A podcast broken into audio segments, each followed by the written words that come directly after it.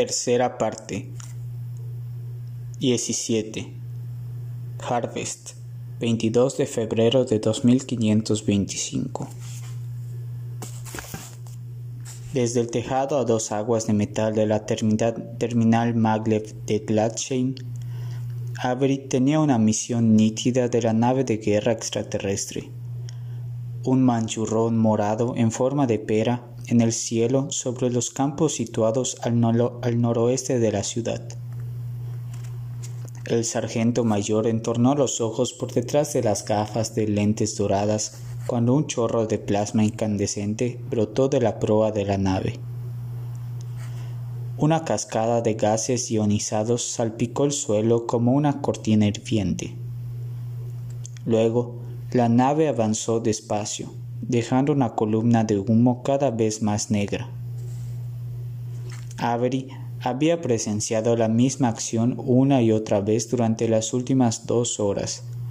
Había cientos de columnas negras flotando hacia el este en la estela de la nave de guerra, cada una simbolizando los restos incendiados de una granja remota. Avery no sabía cuántos civiles habían muerto en el primer ataque de los alienígenas sobre Harvest, pero imaginó que debían de ser miles. Movimiento, crepitó la voz de Byrne desde un altavoz del casco de Avery, torre al final de la terminal. La terminal de techo rojo era parte de un depósito mucho mayor de naves que era más largo, de este a oeste, que la calle mayor de Gladsheim. Diez manzanas de tiendas y restaurantes de tejados planos, pintados de colores brillantes, así como un modesto hotel de tres pisos. Al este de la calle principal, la ciudad era todo talleres de reparación de Jotun y almacenes de suministros para granjas. Inmensos bloques cuadrados de chapa dispuestos en una cuadrícula de amplias calles asfaltadas, que se extendían por la llanura de Aida. Avery escudriñó al este con el rifle de combate, pasando raudos por la mira óptica. Los edificios de la calle principal parecían libros colocados en el estante de una biblioteca, más pegados de lo que estaban en realidad. Paró al alcanzar el grueso poste de policrete que sostenía el depósito de agua de Gladsheim la construcción más alta de la ciudad. Con las mandíbulas apretadas, observó cómo, uno, como un, par, un par de insectos descomunales de color orín subían con rápidos saltitos por el alero del tanque cónico invertido de la torre. ¿Cuántas clases de esas malditas cosas hay? maldijo Byron. Avery contempló cómo los insectos brincaban a la parte superior en medio de un temblor de alas transparentes. Los perdió de vista por un momento, pero no tardaron en aparecer en el borde del tanque. Con las alas plegadas bajo las endurecidas placas de los hombros, las criaturas se fundían a la perfección con el policrete mojado por la lluvia del tanque. Por el momento era una buena cosa si algún civil divisaba aquellos bichos, Avery sabía que cundiría el pánico. Cerca de dos mil refugiados estaban apelotonados en un estrecho patio de grava entre la terminal y la calle principal. Familias de granjas de los alrededores de Gladsheim que habían conseguido escapar del bombardeo extraterrestre. Algunos gruñían o gemían cuando el estruendoso siseo de la descarga de plasma más reciente resonaba por todo el patio, pero la mayor parte permanecían acurrucados en silencio, enmudecidos por la comprensión colectiva de que acababan de escapar y por muy poco de la muerte. Capitán, tenemos exploradores, Avery atisbó el lugar donde Ponder permanecía de pie junto a la entrada de la terminal. Permiso para abatirlos. Por lo general, la terminal no necesitaba seguridad. La entrada era tan solo una abertura en una valla baja de hierro enmarcada por dos farolas de estilo antiguo, farolas de gas simuladas cuyos tubos de cristal esmerilado ocultaban bombillas de alto rendimiento de vapor de sodio. El capitán había bloqueado la entrada con uno de los Warthog de la milicia, aunque lo único que en realidad impedía que, que la multitud se abalanzase sobre la terminal eran los reclutas de las escuadras Alfa y Bravo desplegados a lo largo de la valla. Los milicianos llevaban puestos trajes de faena de color khaki y cascos, y cada uno sostenía un MA5. Negativo. Ponder alzó los ojos hacia Avery. Si abre fuego, iniciará una estampida. Era difícil, advertirlo con el uniforme puesto, pero una escayola de bioespuma endurecida envolvía el torso del capitán. El martillo del extraterrestre de la armadura dorada le había roto la mitad de las costillas y hecho añicos el brazo postizo. Ponder se había deshecho de la prótesis. Haley no disponía de tiempo ni de la pericia para arreglarla. Son insectos, insistió Avery, con una gran movilidad. Repita eso. Alas, patas largas, todo el conjunto. Armas. No que yo pueda ver, pero tienen una visión de todo el patio. Mientras se limiten a mirar, dejémoslos en paz. Avery apretó los dientes. Sí, señor. El techo se estremeció cuando un contenedor llegó desde el norte. El alero del edificio era justo lo bastante alto para resguardar la puerta del contenedor de carga. Un portal rectangular capaz de dar cabida a los pesados cargadores Hotun. Las carretillas elevadoras gigantes de tres ruedas acostumbraban a estar en movimiento por todo el depósito, izando las cajas hasta los contenedores y apilándolas en el interior. Pero hoy, con la ayuda de Mac, los marines habían dispuesto los cargadores en una hilera irregular sobre una parcela de terreno toscamente pavimentado entre la valla y la terminal. Cada Jotun tenía las horquillas alzadas a media altura, como soldados con las bayonetas caladas. Pero era difícil decir si la mecanizada hilera de control había servido o no realmente para mantener a la multitud controlada. De acuerdo, Das, dijo Ponder. Déjelos pasar. El motor del Warthog retumbó cuando el jefe de la escuadra 1A lo hizo retroceder poco a poco sobre los enormes neumáticos todoterreno cuando dejó espacio suficiente para que cuatro adultos pudieran pasar uno al lado del otro entre los grandes ganchos del remolque y la farola situada, situada al otro lado, Das pisó el freno. Solo un recordatorio. A todos. Tronó la voz de Mac desde, los altavoces de la terminal. Cuanto menos empujéis, más deprisa podemos cargar. Gracias por vuestra cooperación. Avery pudo ver al avatar de la IA brillando tenuemente junto al capitán sobre un proyector holográfico portátil, un modelo en su mayor parte de plástico que habían tomado prestado de la oficina del jefe del depósito. La IA hizo una seña con el sombrero a los primeros refugiados para que cruzaran la, la entrada y los hizo avanzar hacia la terminal con secos movimientos del brazo. A medida que el resto de la multitud se adelantaba en el tropel, los milicianos aferraron con más fuerza sus rifles. ¿Qué hace el principal? preguntó Ponder, refiriéndose a la nave extraterrestre. Misma velocidad, misma dirección, respondió Avery. Bien, reúnase conmigo junto a la entrada. Byrne, usted también. Señor, inquirió Byrne. ¿Qué hacemos con los insectos? Alerta a sus tiradores, luego baje a toda prisa. Avery se colgó el rifle al hombro y avanzó a grandes zancadas en dirección oeste por el borde del tejado, con las botas comprimiendo las puntiagudas tapajuntas de metal con, con sincopados estallidos y chasquidos hasta alcanzar una chimenea de ventilación en forma de hongo. Contactos con el depósito de, agua. Dijo a Jenkins y a Forcel. Limitaos a vigilarlos hasta que yo diga lo contrario. la profunda inclinación del tejado hacia la impracticable del tejado hacía impracticable permanecer tumbado o arrodillado, de modo que los dos reclutas se veían obligados a permanecer en pie y apoyar las armas sobre la chimenea de ventilación.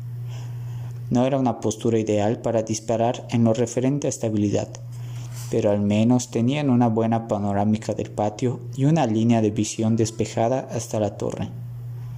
Sargento mayor, empezó Jenkins. ¿Qué? El principal. Sigue la carretera de Dry Creek. El recluta apartó la vista de su rifle de combate con el rostro surcado de arrugas e inquietud. ¿Ha visto Mac a alguien más viniendo de esa dirección? Lo preguntaré, respondió Avery, pero tienes que permanecer concentrado. ¿Está claro? De acuerdo, musitó Jenkins. Gracias, sargento mayor. Forcel lanzó a Avery una mirada preocupada. Lo sé, Avery asintió. Con el rabillo del ojo vi a otro par de insectos que ascendían revoloteando por el lado de un edificio en el extremo occidental de la calle principal y se acomodaban bajo la valla publicitaria de un tejado en la que ponía comercial Aida, en alegres letras de imprenta. Avery alargó un dedo en dirección a los insectos, redirigiendo la atención de Forsyth. Dos a las diez, dijo Forsyth. ¿Los tienes? Sí. Jenkins tragó saliva con fuerza y se apoyó de nuevo en su rifle. Sí, los tengo, Avery alzó la mano para dar una palmada a Jenkins en el hombro, pero se contuvo. Frunciendo el entrecejo, siguió su camino hasta una escalerilla de mantenimiento cercana. Cuando Zoom comunicó la noticia de la llegada de los alienígenas, hacía casi una semana. Nadie pensó que atacarían la ciudad de Gladsheim. De hecho, a pesar de la alocución sin precedentes del gobernador a todos los com, un discurso emitido en directo a todo dispositivo de comunicación público y privado, la población de Harvest había reaccionado a la noticia del primer contacto con conmocionada incredulidad. Thun había finalizado la locución con una petición para que todos los que no residían en Utgard se trasladaran a la capital. Pero aquello no consiguió desencadenar la gran y rápida migración que el gobernador deseaba. Cuando Thun reforzó su mensaje consecuencias drásticamente censuradas de la negociación en los jardines, la pasividad de la población se transformó con rapidez en indignación. ¿Cuánto hace que lo sabía el gobernador? preguntaron los ciudadanos. ¿Qué más sabe que no nos está contando? Miembros del Parlamento de Harvest se alinearon rápidamente con el estado de ánimo de la población y amenazaron con un voto de censura si el gobernador no daba a conocer más detalles sobre sus tratos con los alienígenas. Pero todo aquel politiqueo no era más que un modo de pasar el tiempo, un esfuerzo por hacer algo mientras los alienígenas no hacían nada. Durante toda una semana después de la negociación, las criaturas permanecieron quietas en su nave de guerra hasta que sin advertencia previa abandonaron la órbita alta y descendieron en dirección a Gladsheim. Thun envió otra desesperada orden de evacuación, pero tuvo poco efecto. Las familias que vivían alrededor de Gladsheim habían elegido no tan solo emigrar a Harvest, la colonia más remota del imperio, sino vivir también en las afueras del asentamiento más remoto del planeta, tan lejos de la civilización como pudieran estar. Eran gentes fuertes e independientes que preferían permanecer donde estaban y sobrellevar las cosas por sí mismas, y hoy pagaban cara su forma de ser.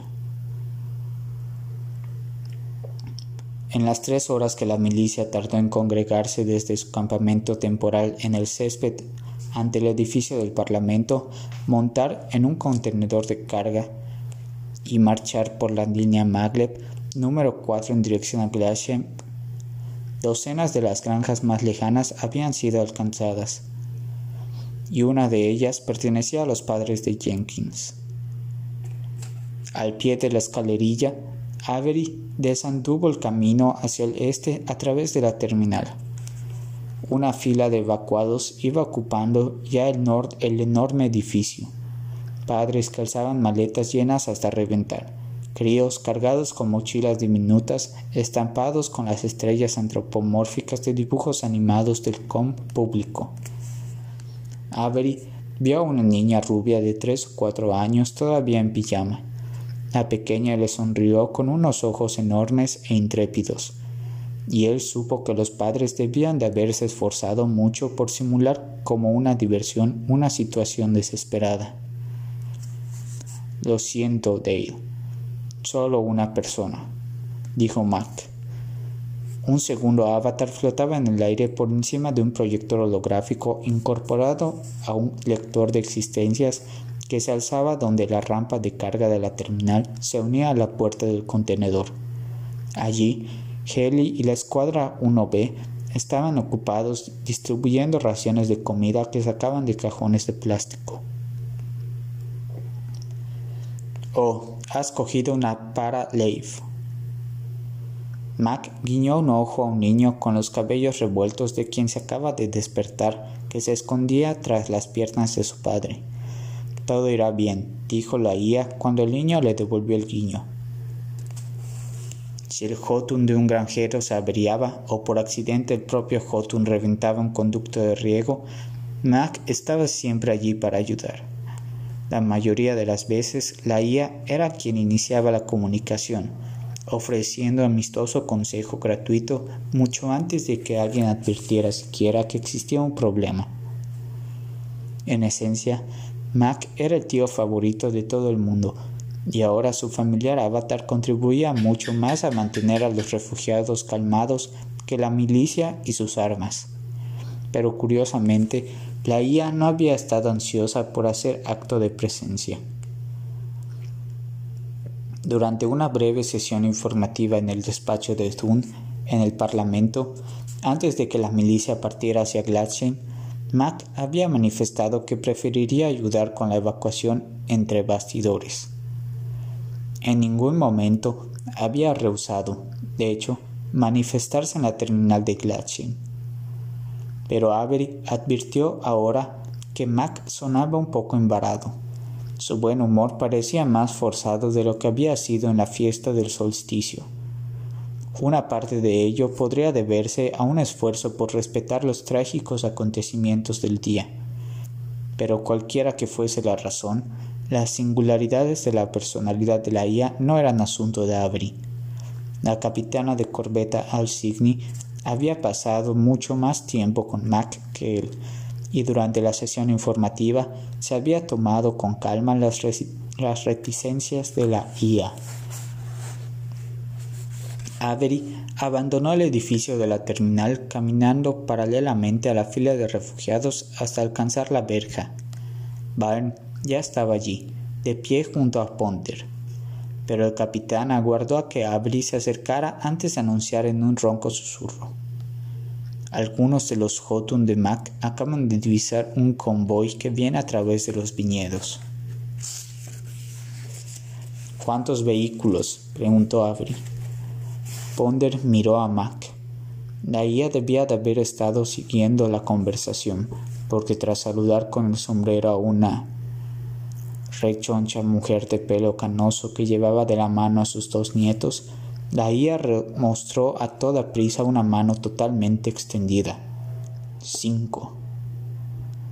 Avery había visto los viñedos desde el tejado sus hileras de parras dispuestas de manera uniforme se extendían desde la ciudad en todas direcciones. La mayor parte de las uvas eran para consumo diario, pero algunas se cultivaban para hacer vino.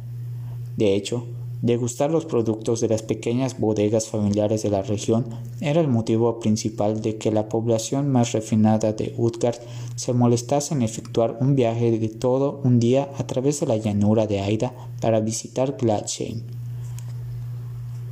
Avery sabía que las personas del convoy habían pasado por los viñedos para mantenerse fuera de las carreteras. Tan entrado el verano, la tierra en los viñedos estaba reseca y apelmazada, de modo que seguramente habrían podido avanzar deprisa y mantenerse ocultos al mismo tiempo. Pero también sabía que Ponder no lo habría hecho bajar a menos que hubiera un problema.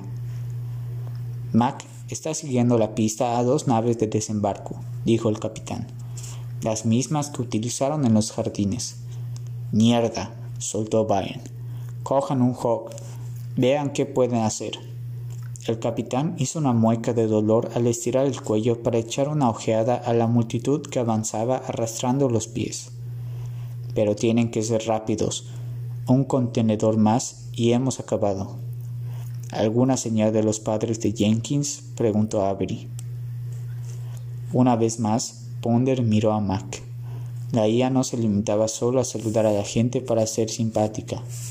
Desde las cámaras ubicadas en su holoproyector y otras distribuidas por toda la terminal, había estado escaneando rostros y cotejeándolos con la base de datos del censo de Harvest. Mac negó con la cabeza. No. Esperemos que estén en ese convoy, dijo Ponder mientras el eco de otro ataque con plasma retumbaba por todo el depósito, mucho más fuerte que antes. Tenemos que salir de aquí, aun cuando no estén allí.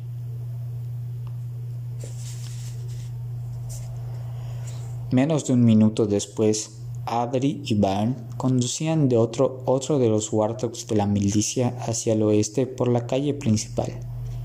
Avery iba al volante. Byrne estaba a cargo del cañón ligero antiaéreo M41.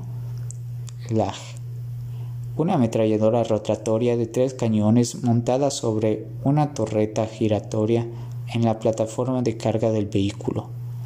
El LAG era el arma más potente del arsenal de la milicia y habría sido más que suficiente para cualquier operación interna de seguridad.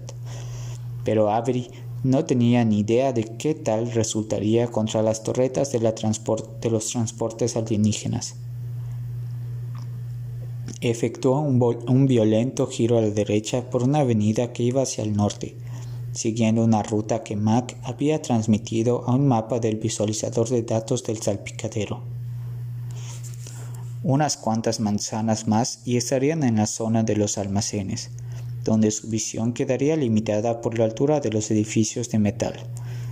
Avery efectuó un nuevo giro hacia el oeste por una avenida que conducía al límite de la ciudad y detuvo el Warthog con un chirrido de frenos. Una de las naves de desembarco flotaba baja por encima de los viñedos, con la torreta disparando en dirección opuesta a Avery hacia el interior de las hileras. Más cerca, un remolque polvoriento y un turismo ardían sobre una franja de tierra roja entre los viñedos y la ciudad. Las puertas de ambos vehículos estaban abiertas, prueba de que sus ocupantes al menos habían intentado huir, pero no habían llegado muy lejos. Una hilera de cadáveres humeantes yacía en el polvo allí donde la torreta los había abatido. Avery vio que algo emergía del contenedor del remolque. Brilló con luz trémula en el humo ardiente que surgía del, del motor del vehículo y Avery supo que era el extraterrestre de la coraza dorada incluso antes de que éste quedara bien a la vista, con el martillo colgado a la espalda. La criatura sujetaba una maleta en una de las garras y un cuerpo en la otra.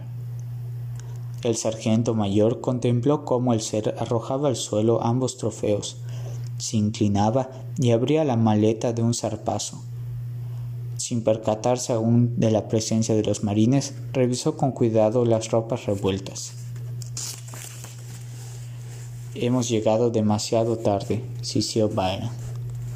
No, Avery vio que el cuerpo se movía. Un hombre delgado que empezaba a quedarse calvo chilló cuando la criatura de la coraza dorada lo agarró por el cuello. Tenemos un superviviente. Byron se apoyó con fuerza en el lag Haz que ese hijo de puta se ponga en pie. Avery oprimió la bocina del Warthog y la soltó hasta que el autoritario bocinazo se dejó oír por encima del gemido de las unidades antigravitacionales de la nave. Cuando el extraterrestre se levantó para volverse hacia el sonido, Byrne le disparó a placer. Chispas azules brotaron de los escudos de energía del extraterrestre a medida que los proyectiles de 12,7 milímetros del LAC daban en el blanco. La criatura retrocedió tambaleante y por un momento Avery pensó que el fuego sostenido de Byrne la abatiría, pero justo cuando sus rodillas parecían a punto de doblarse, el extraterrestre rodó lateralmente detrás del turismo. En ese mismo momento, rodó lateralmente detrás del turismo. En ese mismo momento, la nave giró en redondo, con un grupo de insectos zumbando desde sus plataformas. Avery se mantuvo firme y dejó que Byrne barriera el enjambre que se desplegaba, despertigaba. Pero entonces vio un fogonazo dorado. Agárrate, gritó. Dio un tirón a la palanca de cambios de la columna de dirección para poner la marcha atrás y pisó a fondo el acelerador. Pero antes de que el vehículo hubiera retrocedido más de unos pocos metros, el extraterrestre de la coraza dorada penetró en tromba en la avenida y dejó caer el martillo con un fortísimo rugido. El arma aplastó la parte delantera del capó del Warthog y quebró el gancho de remolque. El motor salió indemne, pero la fuerza del golpe de la criatura levantó las ruedas traseras del vehículo del asfalto. Da la vuelta, tronó Byrne, luchando por apuntar al lac mientras el volvía a rebotar sobre los neumáticos. Pero Avery ya había cambiado de marcha y ahora el vehículo salió disparado hacia adelante, golpeando al extraterrestre en el pecho y empujándolo hacia atrás a través del enjambre. Un insecto voló contra el parabrisas, rescrebajando el cristal y muriendo en un estallido de entrañas color mostaza que cubrieron las gafas de Avery. Mientras el sargento mayor se deshacía de ellas, otro bicho cayó por encima del primero, agitando las extremidades acabadas en garras y se estampó contra las puntiagudas placas blindadas que rodeaban el cañón del Black. Lárgate de aquí, aulló Byrne al insecto cuando éste pasó rodando por su lado. La criatura sacó las arpas y consiguió abrir una herida en el brazo del sargento mayor. Aun cuando era superficial, esto enfureció a Byrne más de lo que ya estaba, e hizo girar la torreta y lanzó contra el insecto una prolongada ráfaga. Pero habían atravesado ya el enjambre y mientras los supervivientes aminoraban la velocidad en un esfuerzo por volver por donde habían venido, Ben repartió a placer su furia. El Warthog volvió a parar de improviso. Un impacto tan violento que hizo que Avery se golpeara el pecho con la barbilla e hizo caer al insecto del destrozado parabrisas. Pero el choque fue intencionado. Avery había conducido el Warthog directamente contra el turismo, inmovilizando el extraterrestre de la coraza dorada entre ambos. La criatura rugió de dolor. Había soltado el martillo, y ahora sus únicas armas eran las arpas embutidas en guantes acorazados, con las que marchilló el capó apoyado del Warthog, igual que badajos en un par de campanas de iglesia. ¿A qué estás esperando? gritó Byrne cuando Avery desenfundó su M6 y apuntó la pistola al rostro del extraterrestre. Mata a ese bastardo. Pero Avery no apretó el gatillo. En vez de ello, lanzó una mirada iracunda a la cabina de la nave de desembarco. Tú me disparas, yo le disparo a ya sabes muy bien quién es.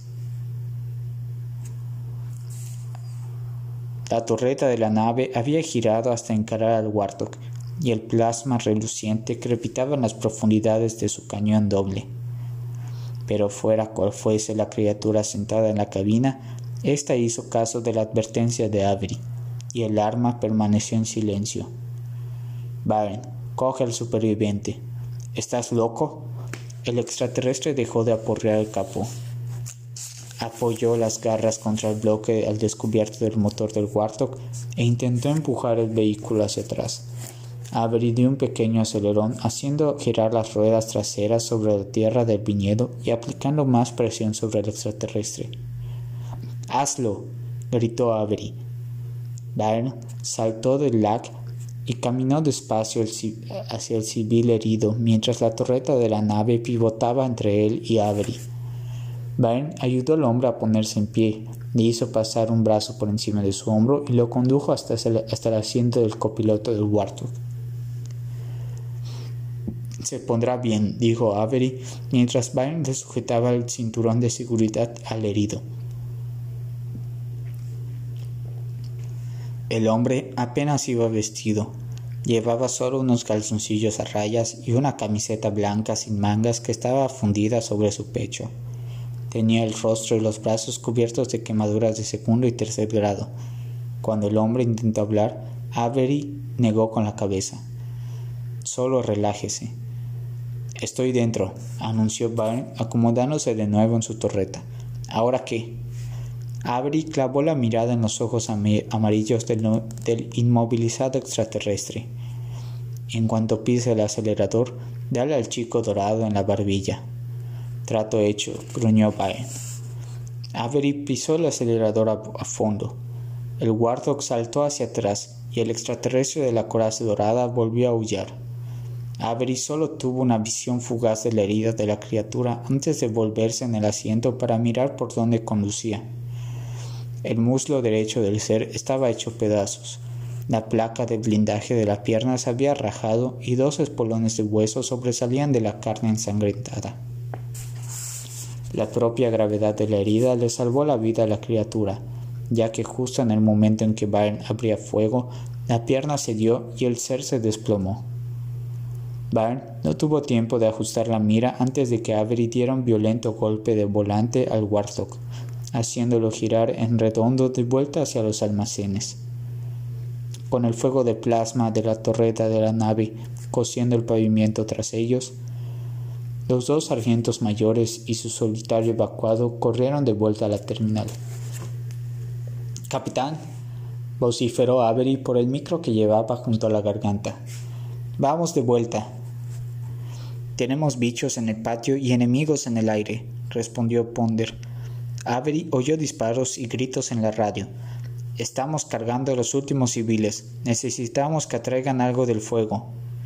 Barn, ¿ves otra nave? El depósito de agua, a la izquierda, en el próximo cruce.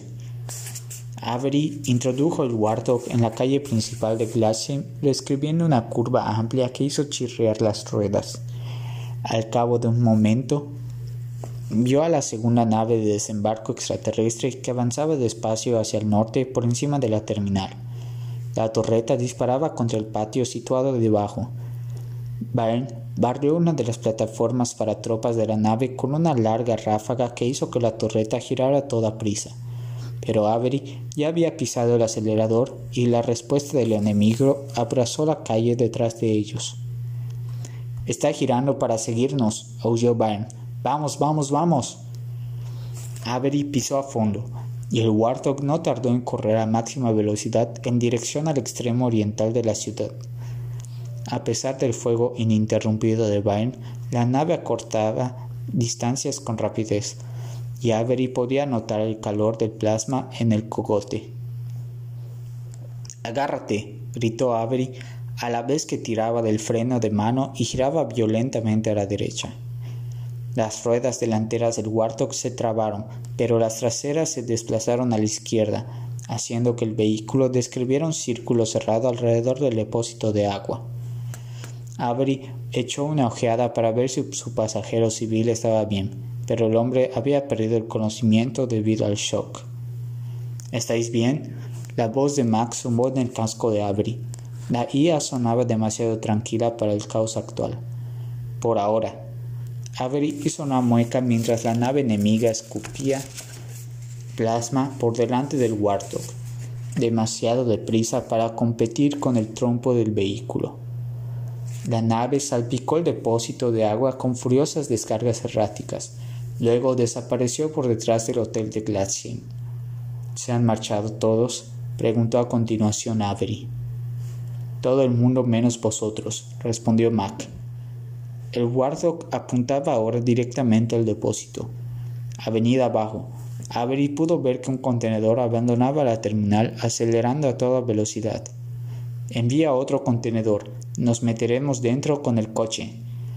Tengo una idea mejor, repuso Mac. Da marcha atrás y dirígete al viñedo. Y una mierda, gritó Byron. Avery cambió de marcha a toda prisa. La nave está justo sobre nuestro trasero, Mac. Lo sé. La IA sonaba decididamente segura. A los pocos segundos, todo lo que Avery podía ver era el movimiento de hojas y las masas borrosas de racimos de uvas de color burdeos mientras el Warthog corría como una exhalación junto a una hilera de viñas. ¿Cuál es el plan? Hay un aparcamiento de emergencia a 2,3 kilómetros al este de vuestra posición actual, reveló Mac. Tendré otro contenedor esperándolos ahí. Justo entonces el enemigo volvió a aparecer detrás de ellos. La torreta llameó, lanzando disparos a ciegas a través del polvo del huerto que impactaron más adelante en la hilera de piñas. Avery efectuó un viraje brusco para esquivar una serie de baches humeantes. Bueno, no esperando exactamente, continuó Mac. ¿Cuál es, ¿Cuál es su posición y velocidad actual? 120. Excelente. No paráis. Con los nudillos tensados sobre el volante, Avery condujo a toda velocidad junto a la hilera, haciendo todo lo posible por evitar los cráteres de los impactos, pero no podía esquivarlos todos y mantener aquella velocidad. Tómatelo con calma, cabrón, audió Byrne cuando el Warthog rebotó en un agujero especialmente profundo. A Avery los oídos le zumbaban debido a las detonaciones del lag y el repiqueteo de los casquillos de latón al caer sobre la, plataforma de carga. Bésame el culo, le gritó a mientras un chorro de plasma pasaba por encima de sus cabezas, tan cerca que casi hizo hervir el sudor que empapaba su uniforme de faena. No tú, el cabrón que tenemos a las seis. La nave había empezado a oscilar a un lado y a otro, intentando conseguir un disparo claro, la torreta tenía problemas para seguirles la pista, y los disparos erraban por mucho a ambos lados, fundiendo los alambres de metal que mantenían las vides emparradas entre postes verticales más gruesos. Avery sabía que su mala puntería no duraría siempre. Mac, sigue adelante, casi están ahí. El fuego de la nave enemiga viró a la izquierda frente al Warthog acribillando su camino con los glóbulos de metal fundido procedentes del alambre del emparrado y los postes. Abri colocó una mano tras el cuello de su pasajero civil y lo empujó hacia adelante en el asiento. Le metió la cabeza debajo del salpicadero mientras el huerto corría como una flecha a través de una nube pegajosa y abrasadora de jugo de uva vaporizado. Van a dejarnos fritos, gritó Avery con el rostro y la frente escondiéndole por el frente de la nube.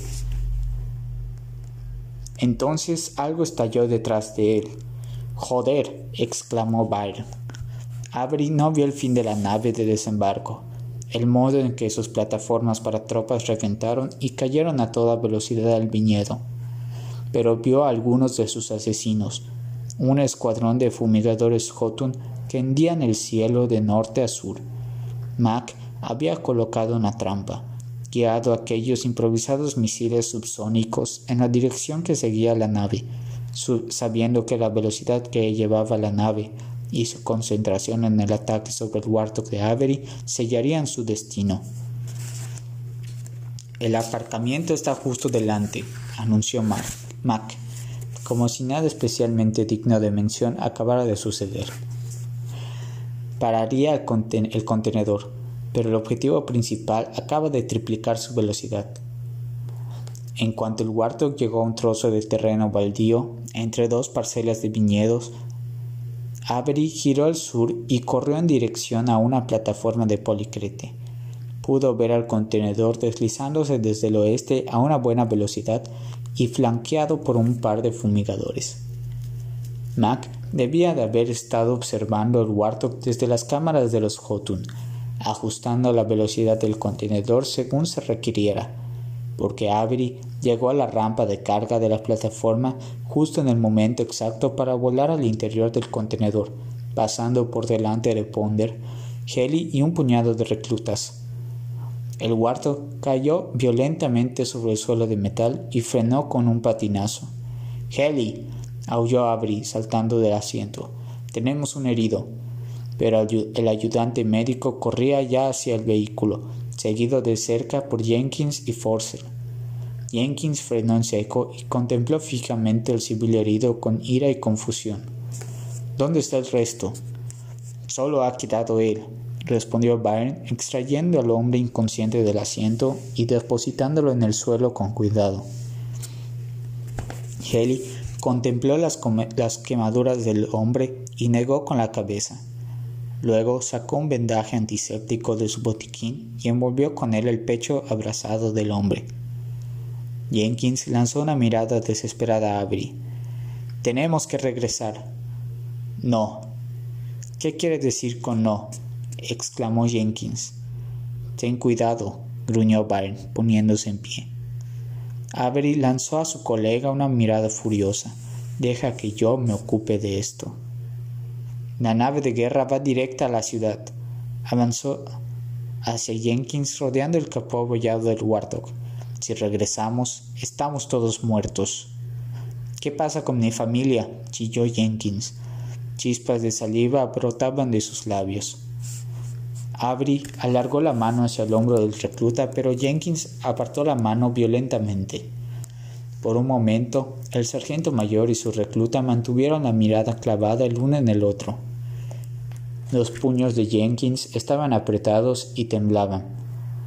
Avery Pensó en todas las cosas duras que podría haber dicho para hacer volver al orden al insubordinado recluta. Sabía que ninguna de ellas funcionaría tan bien como la verdad. Están muertos. Lo siento. Con los ojos llenándose de lágrimas, Jenkins dio la vuelta y marchó, abatido, a la parte posterior del contenedor. Allí tomó una plataforma elevadora hasta una gruesa puerta de metal. Una puerta que conduciría a una cabina de control si el contenedor conseguía efectuar alguna vez otra ascensión por el ascensor de Harvest para convertirse en un carguero que surcara el espacio. Mientras el contenedor volaba raudo a través de Aida, Jenkins atisbó por la gruesa portilla y contempló cómo la nave de guerra extraterrestre proyectaba su sombra sobre Gladstein. Lloró mientras el plasma se derramaba. Los incendios de los almacenes de fertilizantes de Gladstein ardían con más intensidad que Epsilon Indy mientras éste se ponía. Las estructuras de los edificios destrozados resplandecerían hasta que el astro se alzara al día siguiente. Llegado el momento, Avery seguiría a Jenkins, ascensor arriba, y guiaría al desconsolado recluta de vuelta con sus camaradas de la milicia. Pero por el momento se limitó a mirar cómo Heli atendía al último evacuado de Gladsheim mientras el ayudante médico cubría unas heridas que no tenía capacidad para curar, a Avery le pasó por la cabeza que las pérdidas de aquel día no eran más que el principio. Y peor aún, que si meter a los habitantes de Harvest en Utgard era hasta donde llegaba el plan de evacuación de la capitana de corbeta Alsigny, entonces no había hecho otra cosa por aquel hombre, por cualquiera de los refugiados que retrasar su inevitable fin.